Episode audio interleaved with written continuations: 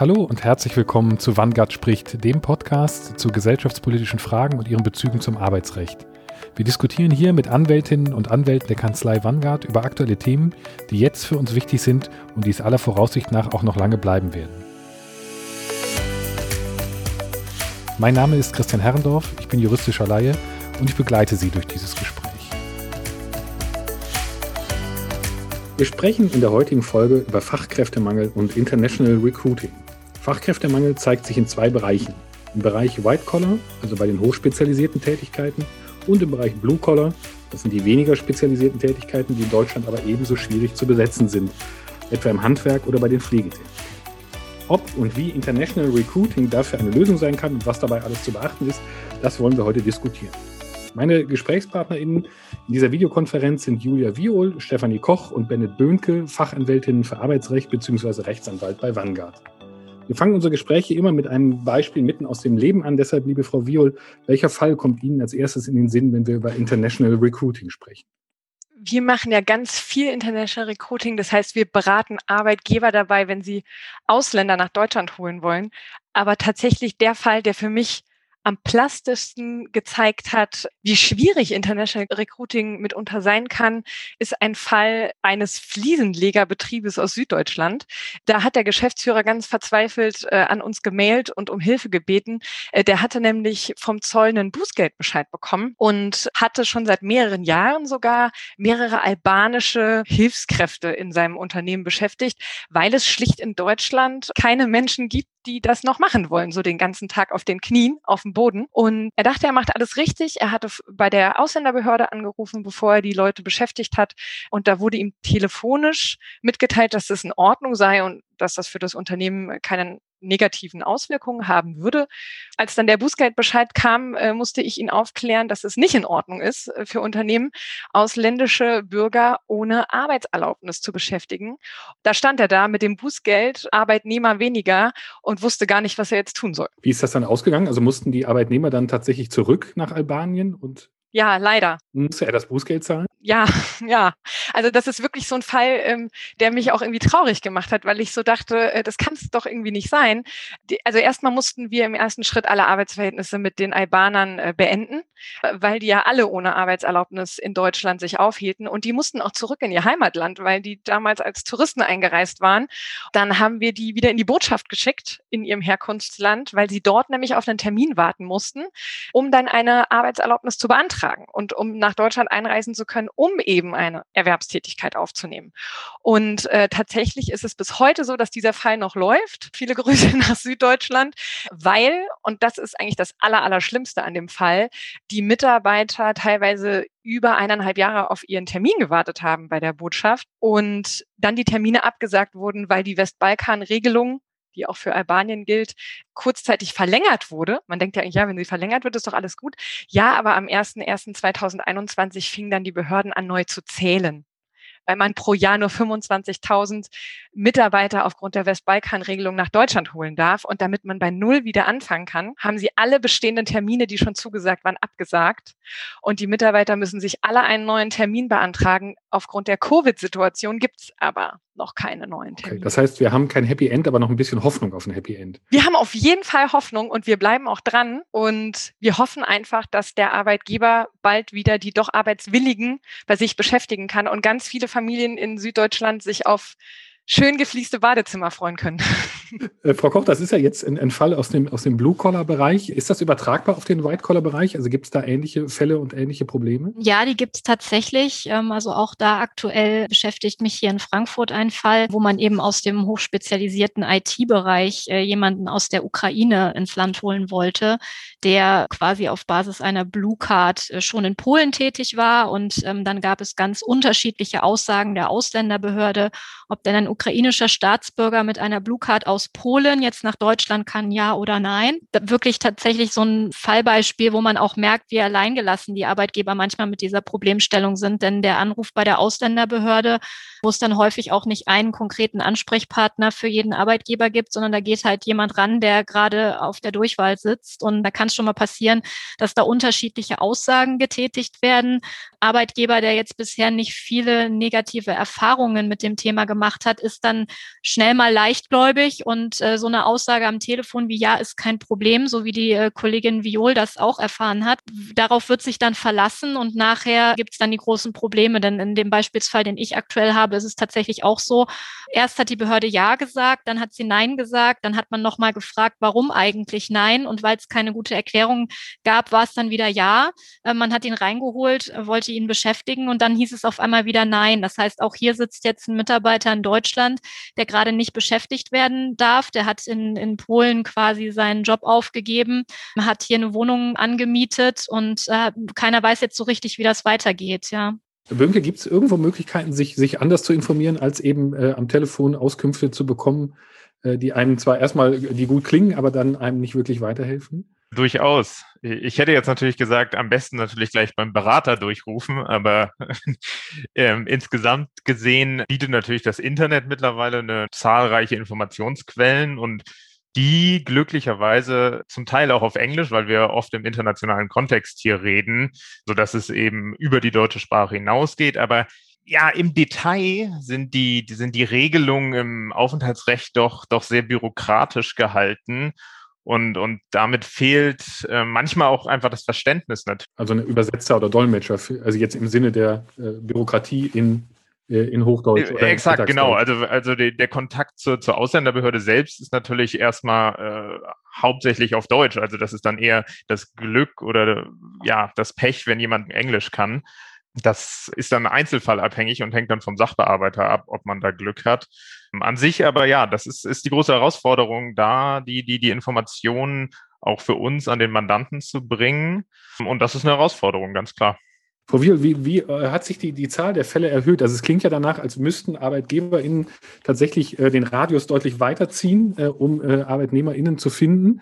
Ist das tatsächlich so? Also merken Sie das auch bei Ihren Mandanten, dass die Zahl der Anfragen in dem Bereich deutlich gestiegen ist? Ja, sehr. Also in den letzten Jahren ist es exponentiell gestiegen. Vor ein paar Jahren, als ich damit angefangen habe, ab und zu mal zu so einer Blue Card zu beraten, dann waren das wirklich vereinzelte Fälle, so sagen wir mal im Chemiebereich, ja, dass man jemanden brauchte, von dessen Kenntnissen es vielleicht zehn Menschen auf dieser Erde gibt, die das können.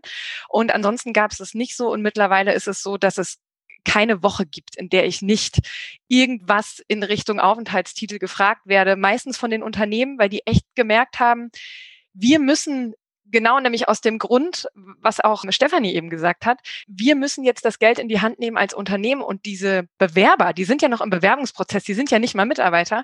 Wir müssen die unterstützen, ähm, sowohl finanziell als auch mit unseren Arbeitsrechtsberatern, die wir als Unternehmen schon an der Hand haben, damit diese Bewerber das überhaupt mitmachen, dass sie das durchhalten, dass sie jemanden haben, der sie so durch den Dschungel führt, weil es doch, und das hat Stefanie eben auch schon erzählt, dass die Behörden teilweise überfordert sind. Es gibt in Deutschland unfassbar viele Aufenthaltstitel und Titel für eine Arbeitserlaubnis in Deutschland und dann gibt es eben die, die so ein bisschen exotisch sind und das hat dann auch nicht die Ausländerbehörde in Kornwestheim in Baden-Württemberg, ja, die hatte das vielleicht noch nie. Das ist dann auch nicht, nicht böse gemeint von den Mitarbeitern dort, aber im Zweifel sind die dann auch erstmal überfordert. Dann haben wir ja eine, eine große Aufgabe vor uns in dieser Runde, dass wir das ein bisschen, ja genau, durch diesen Dschungel führen.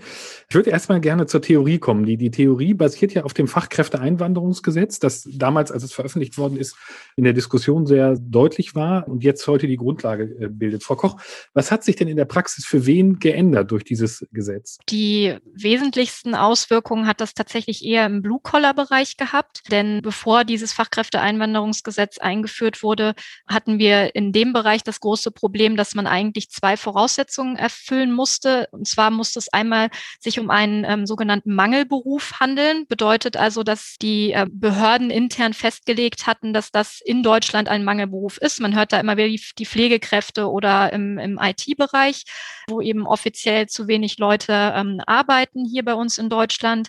Und wenn es ein solcher Mangelberuf nicht war, dann konnte man eigentlich davon ausgehen, gab es fast keine Möglichkeit, nicht hochqualifizierte Mitarbeiter ähm, nach Deutschland zu bekommen. Denn da gab es dann immer eine sogenannte Vorrangprüfung, bedeutete im Klartext, wenn es es auf dem Arbeitsmarkt bereits ähm, europäische Mitarbeiter gab, die arbeitslos gemeldet waren in dieser Branche, dann hat die Arbeitsagentur schlichtweg mit diesen theoretischen Ergebnissen die Bewilligung dieses Aufenthaltstitels oder der Arbeitserlaubnis abgelehnt.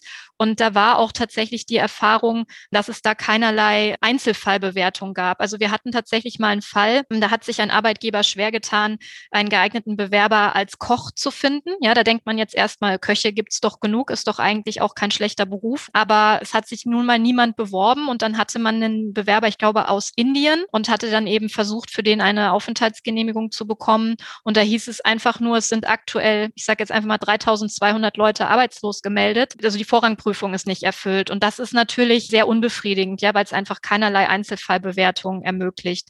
In der Theorie sind diese beiden Voraussetzungen jetzt weggefallen. Dafür wurde eine neue eingeführt und zwar das für Facharbeiter, sage ich mal, mit qualifizierter Berufsausbildung. Es muss sich dabei um einen anerkannten Beruf handeln, der mindestens mit zwei Jahre Ausbildungsdauer verbunden ist und zu einem vergleichbaren Abschluss führt wie hier in Deutschland. Kann man das vergleichen? Ja, das ist genau dann nämlich die Frage, ne, dass man sich dann die Frage stellt, kann, wenn jetzt mal auf meinen indischen Koch bezogen, kann man die Kochausbildung in Indien tatsächlich gleichsetzen mit der deutschen Kochausbildung? Jetzt haben wir halt leider oder zum Glück, das kann man in der Situation jetzt sehen, wie man möchte, in Deutschland ein relativ hohes Ausbildungsniveau. Ähm, und die Stellen, die auch darüber entscheiden, ob eine ausländische Berufsausbildung gleichwertig ist mit der deutschen, ähm, da sitzen unter anderem auch die Handwerkskammern drin. Das heißt, man kann sich vorstellen, derjenige, der hier selbst vielleicht seinen Meister in irgendwas gemacht hat, der wird vielleicht nicht so leicht sagen, dass der, der Ausbildungsberuf in Bangladesch gleichwertig ist. Kann man das denn dann nachholen? Also kann man da, da drauf lernen? Ich glaube, es gibt tatsächlich bei den Pflegekräften die Möglichkeit, dass die so ein bisschen mitlaufen. Mhm. In einem Klinikum ich meine, dass es auch so ist, dass dieses Klinikum aber irgendwie besonders qualifiziert dafür sein muss. Das kann wohl nicht jedes. Und dann können die mitlaufen und müssen irgendwie so eine Zusatzprüfung machen, damit anerkannt wird, dass sie das dann eben auch machen dürfen. Und aber genau das, was, was Stefanie gerade gesagt hat, das haben wir auch mit den Fliesenlegern. Weil welcher Fliesenlegermeister würde sagen, ja genau, die Kollegen aus Albanien, die das irgendwie in einem drei Monats Crashkurs gelernt haben, natürlich können die die Fliesen nicht so toll legen wie die deutschen Fliesenleger. Ja. Das heißt aber, daran scheitert es dann wirklich. Also, ne, daran scheitert es, ja. Und dann müssen äh, der Koch oder der Fliesenleger eben wieder zurück äh, und können eben den, den Arbeitsvertrag hier nicht schließen, den sie gerne schließen würden. Genau. Und der Arbeitgeber kann sie nicht einstellen. Vor allem wir befinden uns ja auch eigentlich gerade noch im Verfahren, dass wahrscheinlich jemand im Ausland sitzt und eben erst versucht, nach Deutschland zu kommen. Also er, er liefert wahrscheinlich auch in seiner ausländischen Sprache die Unterlagen, die er von ähm, ja, seiner Schule hat, seiner, seinem Ausbildungsbetrieb oder seiner Universität. Die müssen häufig kompliziert übersetzt werden natürlich auch, weil sie eben nicht äh, auf Englisch sind.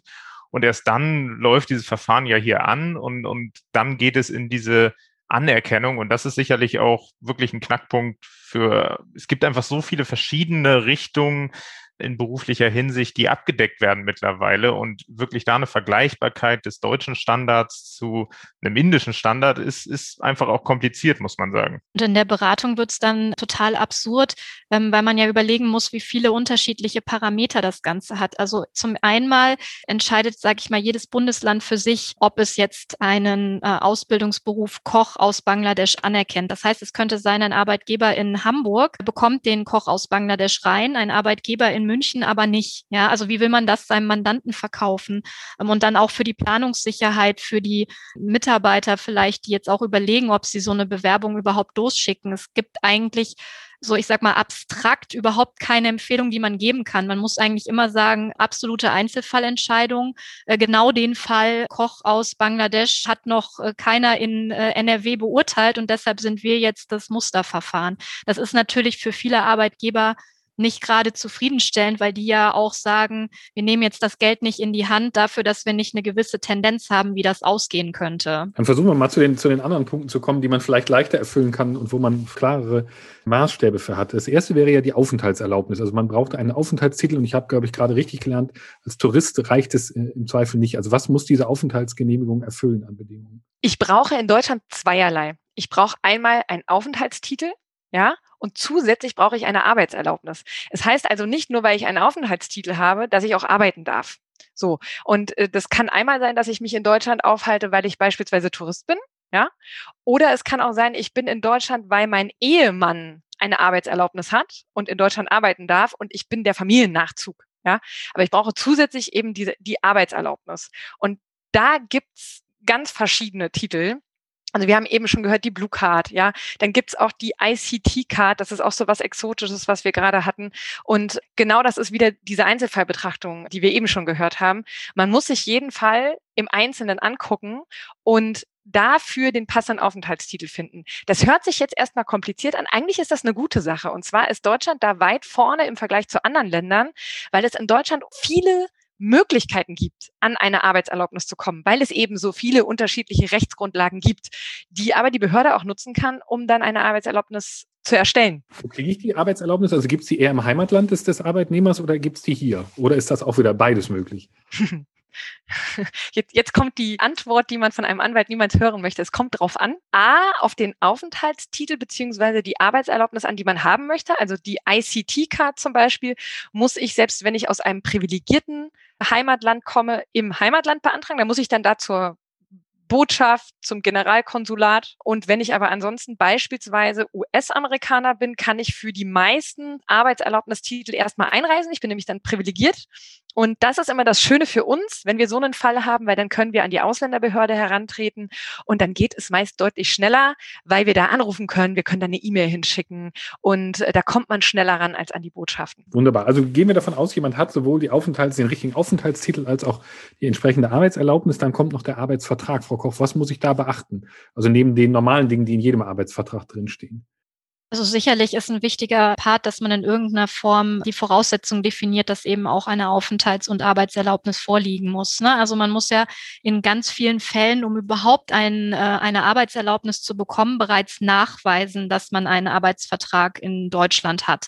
Ähm, zum Beispiel bei der Blue Card ist das auch an ein gewisses Mindestgehalt gekoppelt. Und das bedeutet natürlich, wenn ich als Arbeitgeber in die Bredouille komme, dass ich eventuell einen Vertrag schon abschließe für jemanden, von dem ich noch gar nicht weiß, wann er überhaupt seine Arbeitserlaubnis bekommt, sollte man da eben mit äh, Bedingungen arbeiten, ne? dass man einfach definiert, ähm, der Beginn des Arbeitsverhältnisses steht unter der Bedingung, dass eben diese Arbeitserlaubnis auch erteilt wird. Das wäre mal ein Punkt. Und ein weiterer ist dann sicherlich, dass man auch nochmal definiert, dass der Mitarbeiter verpflichtet ist, etwaige Änderungen zum Aufenthalts- und Titel oder zum, zur Arbeitserlaubnis jederzeit von sich aus mitzuteilen.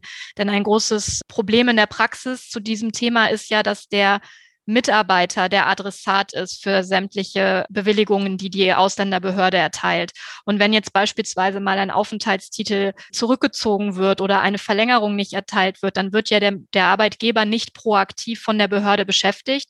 Das heißt, es besteht immer ein bisschen das Risiko, dass man in eine Situation hineinläuft, dass man jemanden beschäftigt, der rein formell schon gar nicht mehr berechtigt wäre zu arbeiten. Und deshalb wäre das so ein zweiter Passus, dass man jedenfalls mal definiert, die Verpflichtung von sich aus Änderungen auch mitzuteilen. In welcher Sprache fasst man so einen Arbeitsvertrag sinnvollerweise ab? Also wenn tatsächlich der ähm, Arbeitnehmer der deutschen Sprache nicht mächtig ist, dann würde man wohl zweisprachige Arbeitsverträge äh, definieren. Für uns Juristen ist natürlich immer ganz wichtig, dass die deutsche Fassung relevant ist, wenn es auf die Frage ankommt, ob die Vereinbarung wirksam ist, ja, weil es da schlichtweg so ein paar Verklausulierungen gibt, äh, an die man sich halten muss, die bei Übersetzungen manchmal verloren gehen.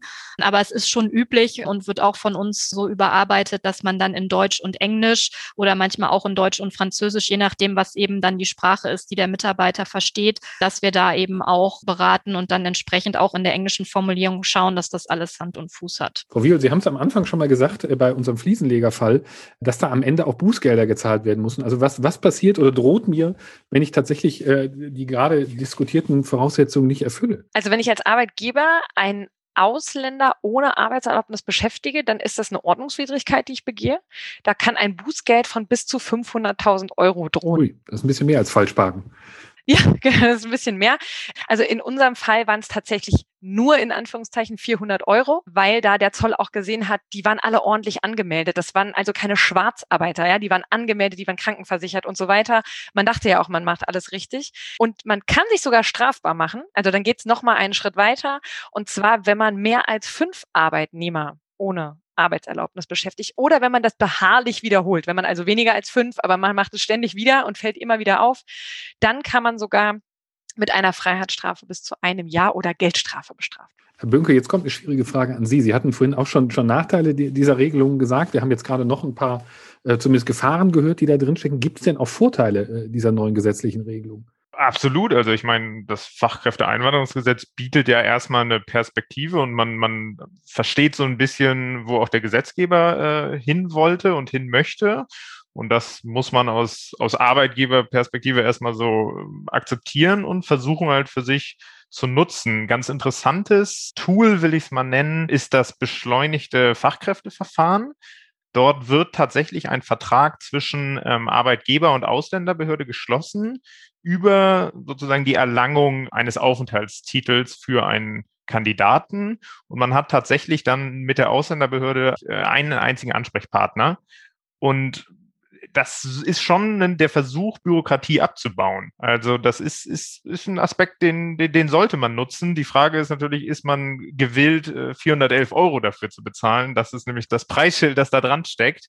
Das ist natürlich für kleinere Unternehmen ein, ein Kostenpunkt, der nicht unbedingt dann eingepreist wird. Größere Unternehmen sind da sicherlich interessierter und haben da mehr Möglichkeiten. Das würde ich äh, als einer der positiven Aspekte sehen. Ich würde einen anderen positiven Aspekt noch hervorheben. Es gibt mittlerweile einen Aufenthaltstitel zur Arbeitsplatzsuche. Also der ist vor allem eben für den ausländischen Kandidaten interessant, der eben dann nicht nur im Ausland sitzen muss und alles wirklich per per E-Mail oder per Video ähm, Telefonat führen muss, sondern wirklich er kann vor Ort sein und hier sich einen Arbeitsplatz suchen. Ich glaube, das erleichtert ähm, ungemein ähm, die, die, die Arbeitsplatzsuche und auch der Kontakt zu, zwischen Unternehmen und ähm, Kandidaten. Jetzt wird das Ganze ja nochmal wieder schwieriger äh, durch Corona. Frau Koch, Sie haben ja vor allen Dingen auch mit Fällen aus der Hotellerie zu tun. Was, was haben Sie da in den vergangenen 15, 16 Monaten erlebt, was sich nochmal verändert hat? Genau, da äh, gab es jetzt Anfang des Jahres einen ganz äh, spannenden Fall, der auch so ein bisschen ähm, von dem betroffenen Arbeitgeber pressepublik gemacht wurde, ähm, weil er es einfach gar nicht fassen konnte. Und zwar war der Mitarbeiter äh, ganz normal schon unter seiner bestehenden Arbeitserlaubnis tätig im Unternehmen, befand sich eben aufgrund Situation in Kurzarbeit null, hat also faktisch nicht keine Arbeitsleistung erbracht. Und als es dann um die Frage ging, ob sein Aufenthaltstitel und seine Arbeitserlaubnis verlängert verlängert werden. Da hat die Behörde tatsächlich gesagt, sie sehen eine negative Prognose dafür, dass diese Person in der Zukunft in der Lage sein wird, seinen eigenen Lebensunterhalt zu bestreiten, also quasi nicht auf öffentliche Gelder angewiesen ist. Mag man erstmal denken, ja gut, öffentliche Gelder, das ist ja auch das Kurzarbeitergeld. Wenn die Behörde jetzt davon ausgeht, der ist noch mindestens ein Jahr in Kurzarbeit, dann kostet das den Staat ja Geld und das soll ja gerade durch die Einwanderung von Ausländern nicht passieren. Interessanterweise steht im Gesetz aber ausdrücklich, dass das Kurz Kurzarbeitergeld nicht im Sinne dieser staatlichen Beihilfen zählt. Also eigentlich darf das gar nicht berücksichtigt werden. Und da fühlte sich der Arbeitgeber natürlich so ein bisschen vorverurteilt, nämlich da hat irgendjemand in der Ausländerbehörde offensichtlich entschieden, dass es in der Hotellerie keine Perspektive gibt, dass also ein Mitarbeiter im Hotel perspektivisch nicht wieder in der Lage sein wird, seinen eigenen Lebensunterhalt zu bestreiten. Und das ist natürlich schon irgendwie ein Hammer, ne? wo einem momentan so ein bisschen von Seiten der Regierung noch versichert wird, mit äh, staatlichen Hilfen kriegen wir alle wieder auf die Beine. Und das, das war tatsächlich so ein, so ein kleiner Knaller, wo alle erstmal geschluckt haben und sich gefragt haben, wie kann man jetzt eigentlich zu der Auffassung hat sich das inzwischen gelegt? Also ist das positiv ausgegangen? Äh, das weiß ich tatsächlich nicht, ob da bisher mittlerweile jetzt irgendwie eine andere äh, Entscheidung ergangen ist. Aber ja, es bleibt auf jeden Fall spannend, ob sich sowas auch wiederholt. Also ich hatte auch direkt den Impuls, das ist bestimmt eine Einzelfallentscheidung, die vielleicht auch wieder revidiert wird, gerade weil der Arbeitgeber sich vielleicht auch dazu entschlossen hatte, das öffentlichkeitswirksam zu machen. Ähm, aber ich habe tatsächlich bisher keine Kenntnis, wie das ausgegangen ist. Frau Wiel, Sie haben vorhin beschrieben, wie schwierig es ist, schon Termine zu bekommen, insbesondere bei Botschaften. Hat sich das auch verschlimmert? Also ist das noch schwieriger geworden? Ja, das ist durch die Pandemie definitiv schlimmer geworden, weil es Botschaften gibt, die erstmal gar keine Termine mehr vergeben und sagen, wir warten jetzt erstmal. Kommt natürlich auch darauf an, in welchem Land, also auch wie die Inzidenzen dort liegen. Ja, eine andere Schwierigkeit ist, dass selbst wenn der Mitarbeiter dann oder der potenzielle neue Mitarbeiter im Ausland dann tatsächlich seinen Titel bekommt, das hatten wir auch jetzt gerade vor kurzem, äh, dann hat er den Aufenthaltstitel und die Arbeitserlaubnis und möchte starten, nämlich mit dem Flieger nach Deutschland. Und dann heißt es, Moment mal, wir haben eine Pandemie, hier darf man nicht einfach so einreisen als Ausländer. Und das ist auch dann, wenn man eine Arbeitserlaubnis hat. Und da ist es dann so, dass die Bundespolizei entscheidet äh, am Flughafen, ob jemand einreisen darf oder nicht. Und es muss ein wichtiger Grund dafür vorliegen. Und der wichtige Grund nicht für diesen Menschen, weil für den ist das natürlich wichtig, ja, das ist sein Job, sondern für die Bundesrepublik Deutschland muss das wichtig sein. Und da kann man aber auch als, als gute Nachricht, man kann hier ein bisschen tricksen. Und äh, zwar haben wir das in der Vergangenheit gemacht, dass wir dann einfach mal die Bundespolizei am Flughafen Frankfurt angeschrieben haben und aber auch die Bundespolizei am Flughafen München. Und uns wurde es dann von den Frankfurtern abgelehnt, vorab, bevor derjenige geflogen ist. Und die Münchner haben aber gesagt, nö, das, das finden sie ist ein wichtiger Grund. Und dann haben wir dem Arbeitgeber gesagt, bitte einen Flug nach München buchen und über München einreisen. Und dieser Mitarbeiter ist auch heute in Deutschland und äh, arbeitet. Und da sieht man einfach, man, ja, gewusst wie. Man muss nur so ein bisschen gucken, wie man seine Möglichkeiten nutzt. Das gefällt mir sehr. Dass bei aller Einzelfallentscheidung auch, äh, genau, es Einzelfalllösungen quasi gibt. Äh, genau. Und da ist ein bisschen getrickst. Was eine positive Kehrseite ja von Corona ist, ist die Entwicklung zum Homeoffice. Da könnte ich mir jetzt wiederum vorstellen, dass dieses mobile Arbeiten ja vielleicht auch im, im Bereich International Recruiting eher Vorteile hat. Lieber Bünke, ich würde es mal mit, mit der EU anfangen. Vielleicht ist das noch der leichtere Fall. Wenn jemand also in der EU lebt, ähm, ist es dann leichter, ihn in seinem Homeoffice, in seinem Heimatland anzustellen? Es, es, es hat zwei Kehrseiten einer Medaille. Also natürlich, man umgeht erstmal die aufenthaltsrechtlichen Vorschriften. Ich meine, in der EU, klar, gibt's die gar nicht. Ich meine, klar, jeder äh, Spanier kann einfach nach Deutschland einreisen. Wir haben äh, Niederlassungsfreiheit und Arbeitnehmerfreizügigkeit. Aber weiten wir es dann doch gleich mal auf Drittstaaten am besten auf, um irgendwie es ein bisschen rechtlich noch interessanter zu machen. Klar, dann hat man die aufenthaltsrechtlichen Fragen hinter sich gelassen aber beginnt dann wirklich sich Fragen zu stellen, die sehr im Sozialversicherungsrecht und im Steuerrecht liegen. Also welche rechtlichen ähm, Grundlagen finden überhaupt Anwendung? Das ist derzeit eigentlich noch komplettes Neuland. Also natürlich gibt es irgendwo Regelungen, nur der Gesetzgeber hat sich bisher natürlich keine Gedanken gemacht, dass theoretisch ein Unternehmen in Deutschland wirklich seine gesamte Belegschaft irgendwo im Ausland sitzen hat ähm, ja, was für Regelungen finden da Anwendung? Also da möchte natürlich auch der Staat im Ausland vielleicht irgendwie zugreifen drauf und besteuern. Dafür gibt es Doppelbesteuerungsabkommen. Aber es ist, äh, also das ist eine interessante und auch sicherlich sehr zukunftsträchtiges Feld, in dem wir uns da bewegen. Okay, das heißt also, ich lerne daraus lieber ähm, jemanden aus der EU beschäftigen in seinem Homeoffice in Spanien als Gut, der albanische Fliesenleger kann jetzt zu Hause auch keine Fliesen legen, also jedenfalls nicht für äh, deutsche Kunden. Aber das heißt, in Drittstaaten und Albanien würde ja beispielsweise dazu zählen, ist das äh, noch eine hochkomplizierte Sache, die man wahrscheinlich mit noch mehr Fragen äh, im Vorfeld klären sollte. Ja, genau. Also würde ich so sehen. Ich meine, dazu kommen dann vielleicht auch noch andere Aspekte, die dann vielleicht ein bisschen tatsächlicher sind. Also auch wieder so, so das Drittstaatbeispiel, wenn man irgendwie an Südamerika denkt ich meine, man hat da natürlich auch erheblich einen Zeitzonenunterschied. Also ist die Frage, ob die Arbeit wirklich so äh, abgeleistet werden kann in, in deutschen Zeiten. Also das, das würde bedeuten, dass man in Südamerika sehr früh aufstehen muss, zum Beispiel.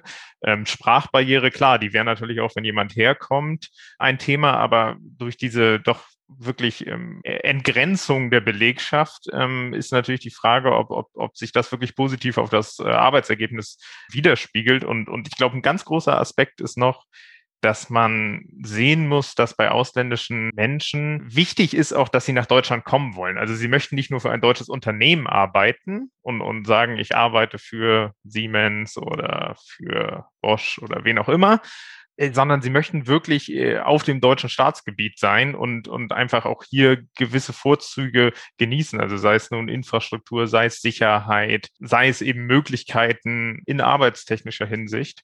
Also das sind Aspekte, die man, glaube ich, gerade bei dieser Frage ähm, International Recruiting versus mobiles Arbeiten berücksichtigen muss aus jetzt Unternehmenssicht. Okay, ganz wichtiger Punkt, glaube ich, nochmal genau, den unsere Hörerinnen und Hörer da, da mitnehmen sollten. Damit sind wir bei unserer Abschlussrunde angekommen. Die trägt ja den schönen Titel 60 Sekunden zum Mitnehmen. Meine GesprächspartnerInnen geben da immer nochmal in einer Minute Tipps, wie man unser heutiges Thema praktisch umsetzen kann. Liebe Frau Viol, was möchten Sie in einer Minute empfehlen? Keine Angst davor, Bewerber aus dem Ausland einzustellen. aber sich bitte rechtzeitig kümmern. Die Erfahrung hat bei mir gezeigt, wenn man sich rechtzeitig kümmert und genug Zeit mitbringt, dann kriegen wir den Bewerber auch irgendwie nach Deutschland und dann darf der auch anfangen zu arbeiten. Äh, wenn ich aber nur einen Zeitslot von drei Wochen habe und ich brauche den ganz, ganz dringend, dann kann es einfach aus tatsächlichen, gar nicht so sehr juristischen Gründen sein, dass ich da nicht helfen kann. Also wenn die Unternehmen sich früh genug melden, dann klappt's auch. Deshalb keine Scheu, sondern einfach machen. Frau Koch, was ist Ihr Tipp? Nicht aufhören nach der Einstellung. Also International Recruiting hört nicht auf, wenn die Arbeitserlaubnis einmal da ist, sondern auch das Nachhalten.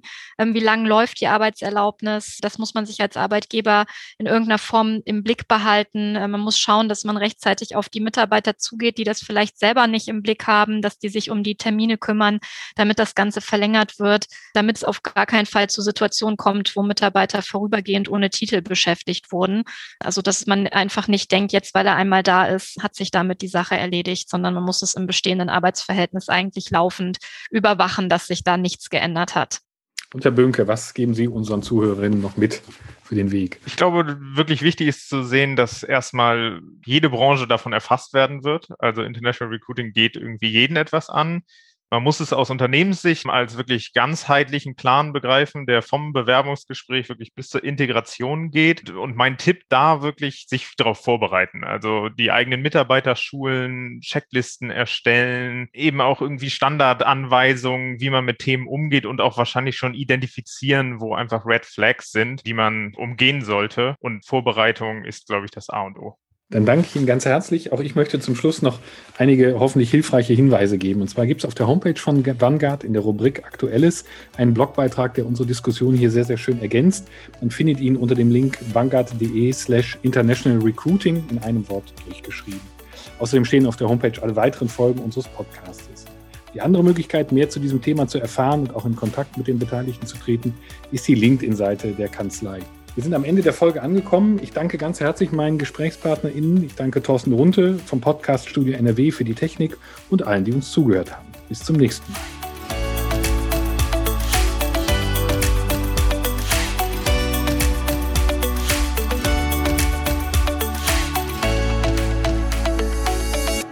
Dies ist eine Produktion von podcaststudio.nrw.